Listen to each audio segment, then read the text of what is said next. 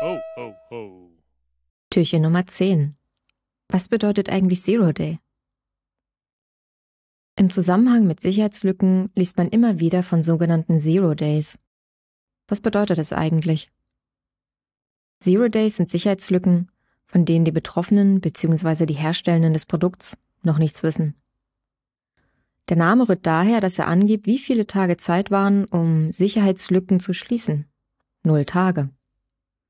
Ursprünglich kommt der Begriff aus der Ware-Szene und gab an, wie alt eine Raubkopie im Vergleich zum Veröffentlichungsdatum war. Zero Day hieß, die Kopie war schon vor dem offiziellen Veröffentlichungsdatum verfügbar. Sowas passiert heute immer noch gelegentlich, zum Beispiel bei Filmen, bei denen die Kopie schon vor dem Kinostart kursieren. Der Begriff Zero Day wird dabei aber nur noch selten benutzt.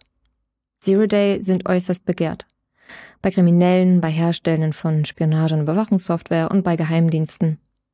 Sicherheitslücken, für die es keinen Patch gibt, bieten eine Gelinggarantie für Ransomware, Spionage- und Überwachungssoftware und Hacking-Operationen. Es gibt spezialisierte Firmen, die Zero Days und passende Exploits aufkaufen, um diese dann weiter zu verkaufen.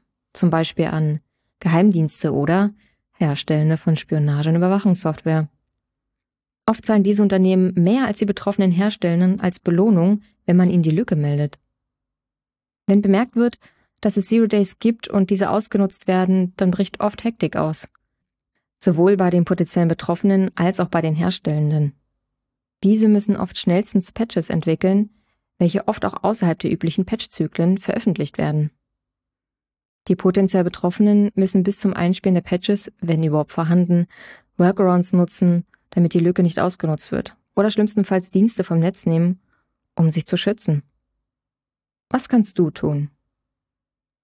Wenn du ein Zero Day findest, dann natürlich dem herstellenden Unternehmen melden. Neben der Verbesserung deines Karmas werden Herstellende dich auch finanziell dafür entlohnen.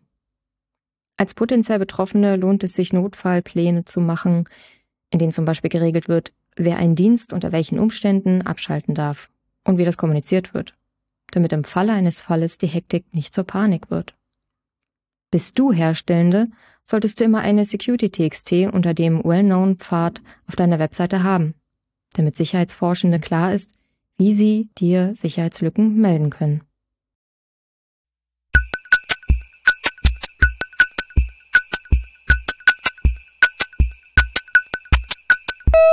Ho, ho, ho.